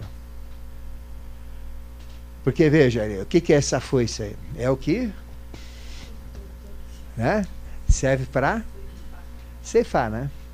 Então, veja, tem homem, tem mulher, tem poderosa, e tem os símbolos maçônicos lá atrás, né? No, no pé, né? Na mão. Se bem que maçom para dar símbolo no pé é meio difícil, né? Mas também tem. Sabe que para a maçonaria tem uma exigência, não pode ter defeito físico quem peçam sinais. não pode ter. né? É, é, uma regra maçônica. Né? Se tem defeito físico que impeça sinal, ele não pode, né? Tem que dar um sinal com um dedo ali, né? Não tem um dedo, não dá, né? Não dá para dar sinal, né? Bom. Uh, bom, ficou claro que essa, que essa carta, então eu coloquei aqui, ó, a morte e o karma, né? Lembra o que eu falei no momento da morte? Essa é a carta que te mostra tudo, né? De ponta a ponta. Né? Por exemplo, se eu quero antever o que vai ser a minha morte, né? Ela que vai me mostrar. Meu karma, né? Mas não é se vai morrer gente, é o, o karma, né? Na morte. Bom, car carta 14, que é temperança, né? La temperança. Temperança. O que, que é isso? Ela está temperando, né? Ela tem duas ânforas, né? Ou dois vasos. Um é prata e o outro é ouro. Prata é emoção, ouro é mente. Então são aspectos femininos e masculinos, né? O homem que é extremamente homem e nada feminino, ele está correto na evolução? Não. Uma mulher que é extremamente feminina e não tem nada de masculino nela, está correta na evolução? Não tem que ter o tempero, né? E qual é esse tempero, né? É o grau da evolução que a gente está, né? No grau da evolução. Então, o que, que é essa carta? Ela é a carta de avaliação kármica. Está jogando o quê? Uh, o prata no ouro, né? O ouro é o que tem mais valor. Então, ela está vendo, né? medindo, né? Vendo o que, que tem de valor. Então, essa carta chama avaliação. Veja que a flor de lis, ela está aí? Está murcha. Está meia murcha, né? Quer dizer que ainda não está legal. A coisa ainda está meio, tá meio caidinha, né? Certo. Então veja o símbolo dela, embaixo está forte, né? Na terra está forte, mas no espiritual ela está murcha. Então essa é a figura da temperança, é o anjo, né? Certo? Então é o comprometimento, essa é a figura dos anjos caídos. Comprometimento deles no positivo e negativo do, do ciclo evolucional. carta 15, é a carta mais importante do tarot. Então, se o tarô conta a história de Vênus, que carta que é essa? É Vênus, né? Porque tarô não, não tem 22 mais 56 cartas. Quantas cartas tem? 78. 7 mais 8? 15. Então, é a carta... Uh, esse é o grande arcano. Grande arcano é esse aqui. Porque tem o, vários arcanos, né? Arcanos maiores. Vai ter o grande arcano. Então, que figura é que é? Essa é Lúcifer. Só que é Lúcifer em transformação. É o anjo caído que caiu na fase animal. Na fase animal, homem era bicho. Né? O homem, na fase do paraíso, a gente era bicho. Né? Bicho, animal. E esse animal, o anjo que caiu no animal, é o terceiro anjo. Por isso que ele chama Samael, que é o terceiro anjo.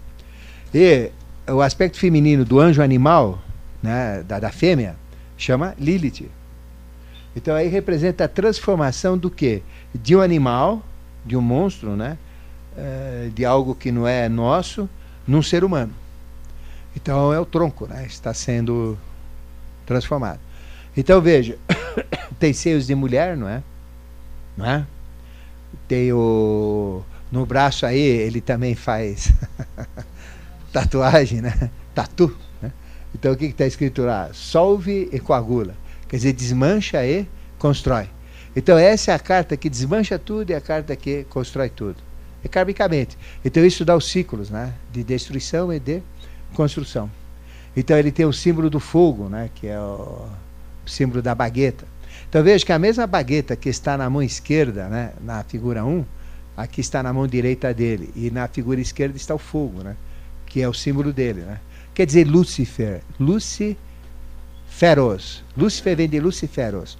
Luci é luz, e feros, portador. É portador de luz. Não está portando luz aí? Então não precisa nem dizer. Luciferos, portador de luz é Lúcifer. Né? Então essa é a figura de Lúcifer. Só que essa é figura dele, animal. Porque lembra que Lúcifer teve que cair no animal? Que o animal não foi completo. Lembra que eu falei isso agora? Que ele teve que transformar né, o projeto animal para poder completar o homem. Né? E o homem saiu ganhando. E o melhor animal deu macaco, né? Então, uh, essa é a figura da transformação do animal em hominal. E tem dois diabinhos, né? Um diabinho e uma diabinha amarrados com ele, com cordões de ouro, que é o valor, né? Então o homem está amarrado no pescoço. E as mãos estão onde? Nas genitálias, né? Na genitália do bode e da cabrinha lá, né? Tá certo? O rabo do homem está para cima. O rabo da do, do fêmeo, do, do macho, né? Está para cima o rabo da fêmea está para baixo. Então quer dizer, aí já te dá uma dica no ocultismo violento, que Kundalini sobe, que é o vermelho, e que Forrate desce, é o rabo. Rabo o que, que é? Símbolo de força, né? Símbolo de expressão animal, símbolo de força animal. Então, rabo curtinho é animal fraco, o rabo grandão é animal forte. O rabo do leão é curto ou grosso? É mole ou duro? Pelo rabo você conhece as coisas, né? Pelo rabo você conhece tudo. Vocês deram risada porque eu falando do rabo animal, né? E o rabo do leão tem até um chumação ali, né? Bonito nele, né? Então, então ele é, era forte. Então o rabo é sinal de força, é sinal de poder.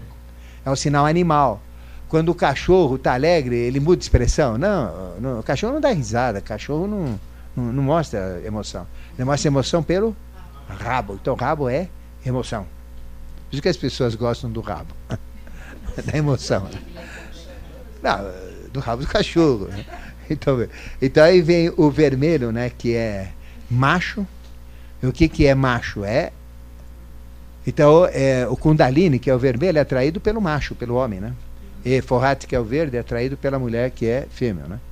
Então, agora, qual das duas é mais corajosa das figuras? Mais ousada? É a verdinha, ela, né? Quem que comeu do fruto da fruto proibido? Não, ninguém mexe aqui. Ela foi lá e nhoque, né? A, a, árvore do conhecimento, ela é mais ousada. Então a mulher, ela é muito mais avançada espiritualmente, né? Do que o homem. Ela é mais ousada do que o homem, né? Então ela está lá, já pondo a mãozinha no pé dele. Ele é verde, né? Então ele que te dá essa energia. Qual é o símbolo que está uh, na genitália do, do Lúcifer, é? É Mercúrio. É o símbolo de Mercúrio, né? Então, Mercúrio é o símbolo do androgenismo perfeito. Então, é Mercúrio, né? Então, quer dizer que ele é andrógeno. E ele não parece homem, não tem cara de homem, homem body. É homem animal, né? Que vai se transformar em homem. Quando ele se transformar em homem, ele vai ser igual ao quê? Ao Apocalipse, a figura de Jesus do Apocalipse, né?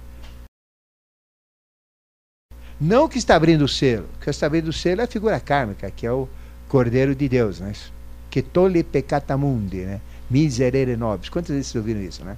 Cordeiro de Deus que tirais o pecado do mundo, tende piedade de nós, não é isso?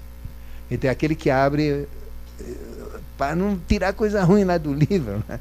Por isso que é, quer dizer isso, que tole pecado mundo, que tira o pecado do mundo. Então, aqui é o homem animal, que a cara é do homem animal, né? O símbolo é da quinta hierarquia, o, o chifre é símbolo de poder, não chifre de corno que a gente conhece, né? mas esse corno aí, a cor do cópia, é símbolo do poder, né? símbolo da riqueza. E ainda amarelo é símbolo do conhecimento. Então essa figura que a gente chama é a figura de Lúcifer. Tem a estrela do PT, né, de cinco pontas lá na, na testa, né? Então significa o que essa estrela? Pentagrama, o pentalfa, né? A estrela de cinco pontas, né? Que é o símbolo dele também, que é o símbolo da quinta hierarquia, não é? Então ele tem poder sobre o quê? Destruir tudo, solve. Tem o poder do quê? Construir tudo, que é coagula, né? Que é exatamente isso. Né? As asas azul, né? Ah, como? O nutrino. Ele representa o nutrino, exatamente. Pai, mãe e filho. E, e a figura andrógeno, né? Então ele representa meio animal, meio homem, meio homem, meio mulher, né? Então isso é uma espécie de uma esfinge. Não está em cima de um pedestal? A esfinge não estava em cima do pedestal? Então essa é a esfinge oculta, que te explica todas as esfinges aparentes. Que ela é uma esfinge também, não é? Não tem asa? Tem. Não tem pé de animal? Tem. Não tem seio de mulher? Tem. Né? Certo? Então, ela, ela lembra muito. O flanco, de, o flanco de touro eh, não dá, é o, é o flanco dele mesmo aí, né? Mas lembra muito né, esse pedestal. Né?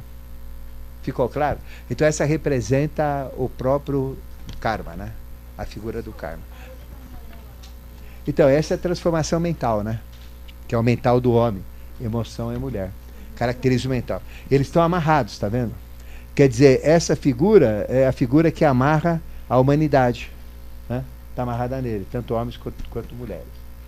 Temos que ir rápido, senão não vai dar tempo. Né? Então, uh, Samael é o anjo animal. É o anjo que caiu no animal. Né?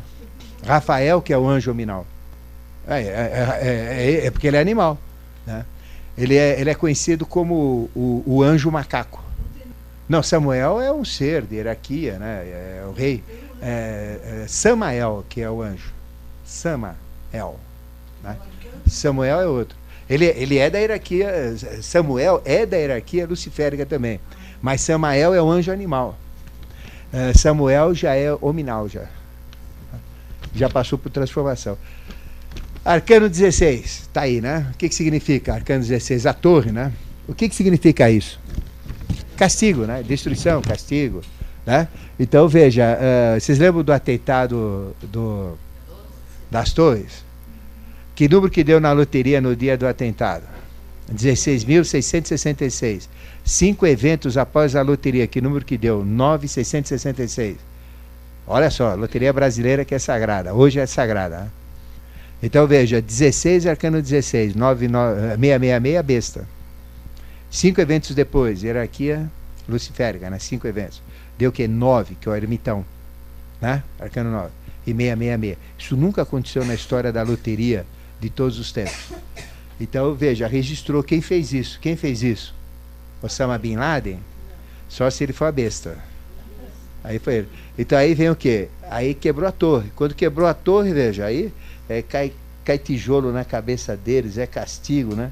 Então, é, e, esse foi o único arcano até hoje que foi mostrado para que mais de, de 3, é, 3 bilhões de pessoas viram que o atentado à torre. Não foi arcano vivo. Então, quando vocês veem o atentado da torre, é essa carta aqui. É tudo, tudo certinho. Que dia que aconteceu? Dia do confrontamento, que é Marte. Foi numa terça-feira, dia 11 de setembro. Né? Setembro. O que, que é setembro? mês 7, que é o, o nome de setembro, né? que é o fim de ciclo. Então, essa é a carta do julgamento, né? a carta do uh, castigo. Sabe? Carta 17. Carta 17. As estrelas, né? Essa é a carta de Mercúrio. Lembro aquela figura que está no arcano 15, bem na genitália dele? Põe essa carta na genitália de Lúcifer, no arcano 15, né? Então é o resultado daquela carta. Ela está grávida, não está? Ou é tomadora de cerveja na Vila Madalena, né? então ela está grávida. Então representa que uma renovação. O que, que ela está fazendo? Lembra do arcano 14, temperança? O que, que a temperança faz? Está fazendo avaliação, né? Ela joga prata eh, da prata no ouro, do menor, do menos valioso para o mais valioso. Ela está avaliando o ciclo, avaliando, porque aqui são cartas sagradas. O bando vai até o 12, aqui já são hierarquias só. As hierarquias que avaliam, hierarquias kármicas. Então esse aqui está valendo o quê? Parte ela joga para a terra, que é apego à matéria. e parte ela joga nas águas do segundo trono, que é o sagrado. Nós, nós chegamos do mundo espiritual através das águas, né? Então, todas as tradições falam das águas sagradas do segundo trono, né? Então, ela está jogando o que tem valor na água, está jogando o que, tem, o que, o que é da matéria na terra. Então, quando ela não tiver nada para jogar na terra, o que acontece com esse arcano? Fez. Acabou. O que, que ela vai jogar? Ouro. Qual que é a última carta do tarô completo? Não é ouro? Só tem ouro. Não tem mais nada de prata. Não tem mais, não tem mais nada da polaridade. Chegou no espiritual. Ela tem estrelas, tá vendo? Estrela amarela, que é o símbolo dela. Ela está grávida. Ela tem o símbolo, né? Uh, da sexta hierarquia, que é a borboleta. A borboleta está pousada onde? Na flor de lis aberta agora. Né? Ela que abre a flor de lis. Ela que, né? A, a, arrebenta tudo. E rege a polaridade. Tem a borboleta. E o símbolo dessas, dessas hierarquias, todos eles têm a marca da borboleta. Tá? Só que não vou falar onde. senão, senão vai complicar. Ficou claro? Então, então o que é a carta 16? Aliás, a carta 17, né? Avaliação cíclica, né? Avaliação cíclica, né?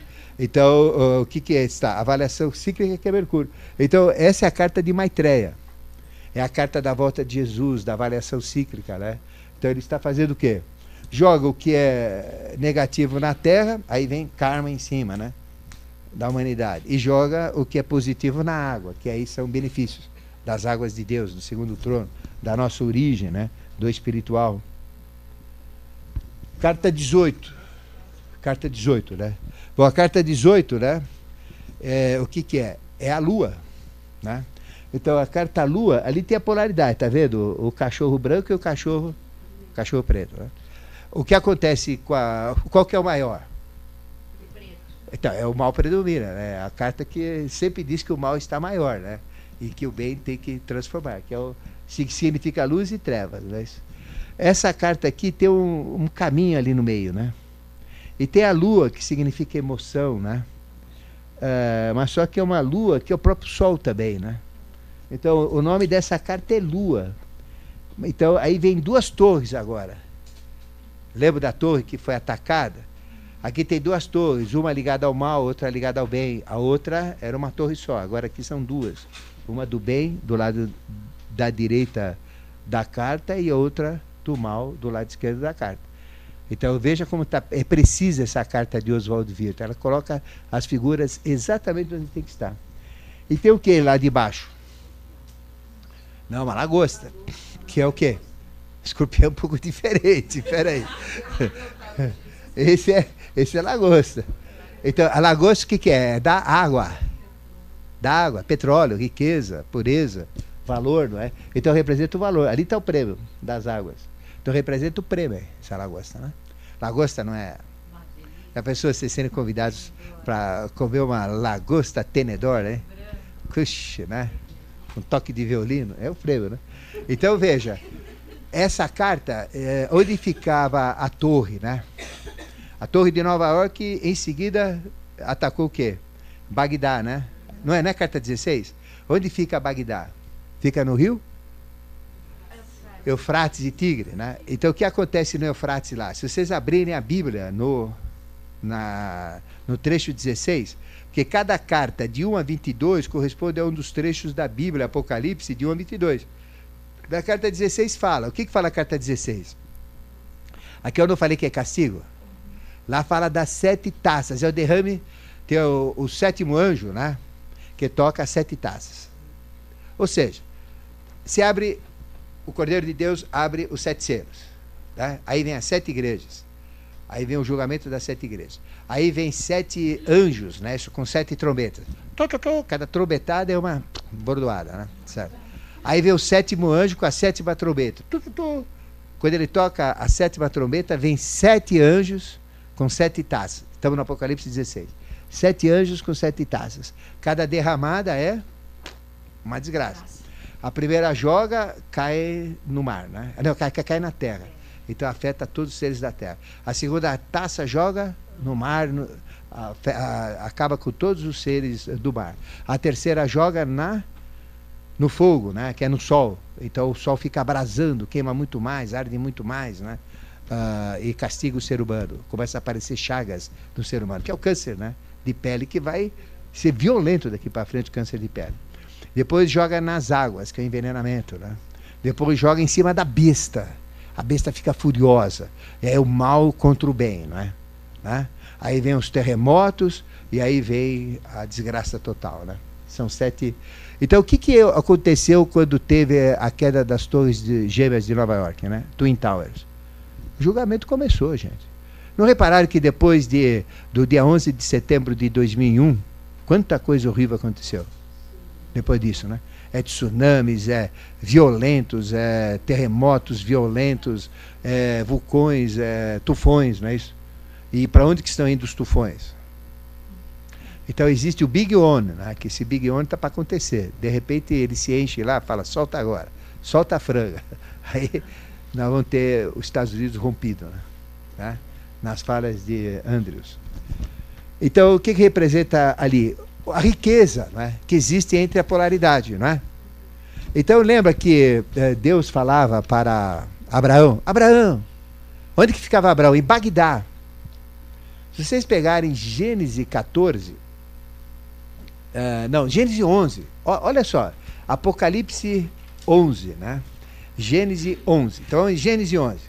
Fala da Torre de Babel, Gênesis 11. O que, é a Torre de Babel? Confusão das línguas. Confusão da ONU. Ninguém aceitou a ONU, fizeram esse ataque desgraçado. Então, os Estados Unidos foi resolver o problema da, da, do terrorismo ou foi levar mais terrorismo lá? Todo dia hoje. Antigamente não tinha.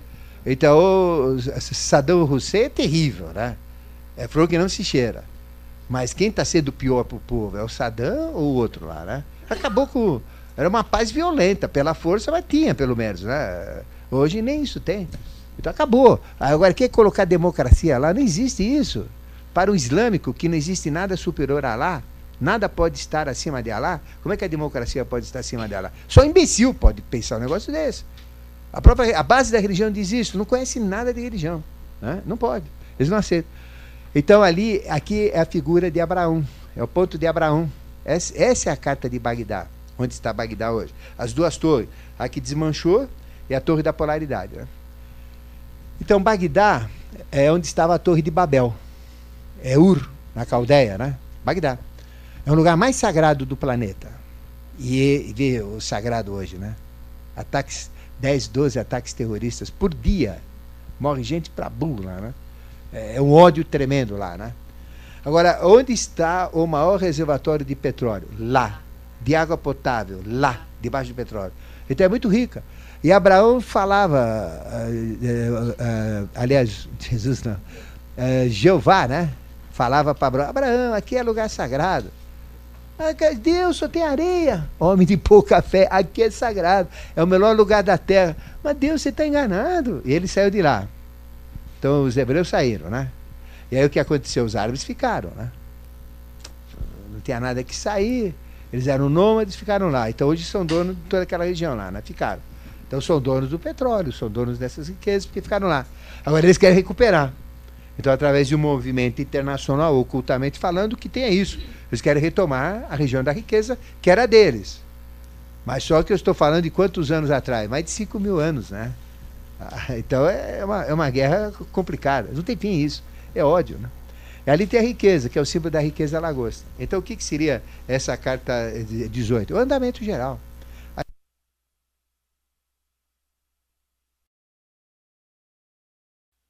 Essa carta te diz a, o andamento cíclico atual. Ela, ela, é, ela é fantástica, ela te dá a posição hoje do mundo, que é Bagdá, né?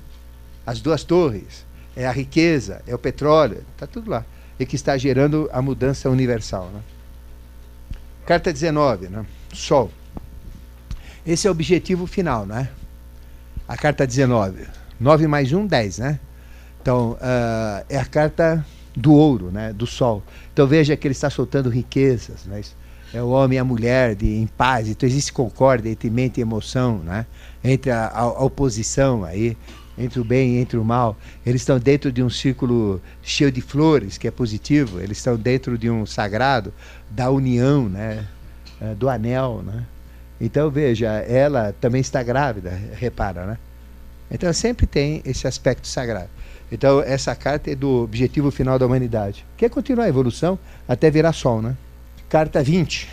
Bom, essa não precisa nem falar que é de julgamento, né? Ou a trombeta, lembra do, das sete trombetadas? Tó, tó, tó, tó, Apocalipse 16, tó, tó. Aí vieram o quê? Sete taças. Então, essa é a trombeta. Então, veja, está tocando a trombeta. Então, esse é. Esse realmente era o capacete dele lá, o chapéu é. Essa é a mesma figura do, da justiça, né? Só que agora ela é justiça divina, né? Tem as asas verdes, está tocando a trombeta, está uh, colocando o que é sagrado, que está sendo julgado, o homem e a mulher, não é isso? E o, o que, que seria aquele, aquele local que está lá, né? Então esse é o julgamento final. Lembra do julgamento final no momento da morte? Esse é o julgamento, né? Então é o julgamento de fechamento, é o karma de fechamento. Então tem o julgamento individual e o julgamento coletivo. Então esse é o individual. E ali ele está num, num ponto que é o túmulo dele, né? A morte, ele está indo para o túmulo, né? E ali tem o, a polaridade, homem e mulher. O julgamento, que é o momento sagrado, né? Então esse é o padrão de julgamento. Carta 21. O que, que ela tem a ver com karma? Então veja. O cachorro, a emoção, que é o gato lá, né? Que é acima da emoção, está tentando fazer o quê? Arrancando as calçadeiras. Tá, tá parecendo até ó, o que não deve ali, né? Então, o que está querendo? A emoção ainda quer segurar. Né? A emoção ainda quer prender, mas ele está indo em frente. Então, esse é o louco. Não é louco, esse é o sábio, sábio né? Sábio. O que, que ele está levando nas costas? Então veja, lá com a mão esquerda ele trança, pega o conhecimento da esquerda, que ele já trabalhou, né? Do lado esquerdo, e segura com a mão, né? Pro lado, lado da direita. Na mão direita ele tem o quê? Um bastão. Lembra do bastão na mão do, do primeiro? No, o bastão que está no arcano 9, o bastão que está no, em vários arcanos, né? Arcano 3, aqui está o bastão no arcano 21. Então ele já é adquiriu o quê? O conhecimento, né? Veja o que, que ele tem no meio das pernas. A flor de lis. Lembra do arcano 1? Esse é o mesmo arcano 1. Arcano 1 fez o projeto, esse daqui executou o projeto. Aquele era o karma de projeto. Né? Esse é o karma de realização. Onde está o conteúdo kármico dele? Nas costas, na bagagem dele. Realização. Né? A flor de lis estava para cima, no arcano 1. A flor de lis está para baixo, no meio das pernas. Quer dizer que ele fez, né? O processo da vida dele, né? Tá certo? Então, a emoção ainda, ainda, ainda quer pegar, mas ele não está nem aí. Está indo para frente. Tem cara de bobo, torto, feio, né? Até parece alguém que a gente conhece, né? mas em todo caso. E ali na frente o que, que tem? A transformação, né? Que é o símbolo da transformação sapo, né? Então isso o que, que é? É a realização, né? Ele realizou a etapa kármica, né? E o que, que é o arcano 22? A última carta do tarô, né? Nessa sequência aqui. Essa é a esfinge aberta, né? Então, o, o diabo, arcano 15, é a esfinge viva, né? A própria esfinge, né? Comando da esfinge. Aí tem esfinge no arcano 2, debaixo do trono da papisa. Tem esfinge no, na Merkabah, que é o, o carro, né? Arcano 7, duas esfinges, negativa e positiva. Tem esfinge no arcano 10, que é a roda da fortuna, que é a roda dos destinos. E tem a esfinge onde? No último, né? Que é o fechamento da esfinge. Só que a esfinge explodida. Então veja, aí você tem o touro que representa as ancas da esfinge, você tem o leão que representa as garras da esfinge, você tem a figura angélica que representa os seios de mulher, o feminino, né, e o masculino, o andrógeno, todas aquelas figuras que hora é homem, hora é mulher, né, está ali, no anjo agora, porque é um andrógeno, né, botou andrógeno, e a águia, né, que é o humano, né, que é o mental, né. Então a gente tem toda a transformação, os quatro elementos: terra, água, fogo e ar. Então, terra, o, uh, terra, o touro, né? água, representado pelo, pelo divino ali, né? Uh, fogo, que é o leão, e ar, que é águia. E a mulher, que é a terra. O que, é que ela está olhando para trás? A última carta. Né? Então ela olha para trás, acabou o tarô. Está olhando para trás, né? acabou. E ela tem quantas varetas na mão dela agora? Duas, começa um novo ciclo. Começou com uma, agora tem duas, vai sequência. Ela também está grávida e tem que ser mulher, né? E tem a própria Terra que vai começar um novo ciclo de evolução. E aqui vem o louro da vitória, né? Que significa o quê? A vitória, fechou, chegou no final. Então é o, o fechamento, tá certo? Bom, ficou claro agora? É, então veja, o tarô, é, na realidade, ele tem todo o karma é, envolvido né, no contexto evolutivo. Uh, futuramente a gente vai fazer um curso de acho que umas três horas assim, desses mais rápidos, né? Falando sobre o tarô kármico, né? E dar mais informações. Mas com isso co complementa muito bem a lei do karma, né? Então, uh, o importante é a gente ter a aceitação do karma, a consciência do, do karma, não é? E usar o livre-arbítrio. Confrontar as situações kármicas, o confrontamento ele é, ele é fun fundamental, né? E buscar esses conhecimentos acelera, não é, todo o processo concessional, né? Obrigado, hein?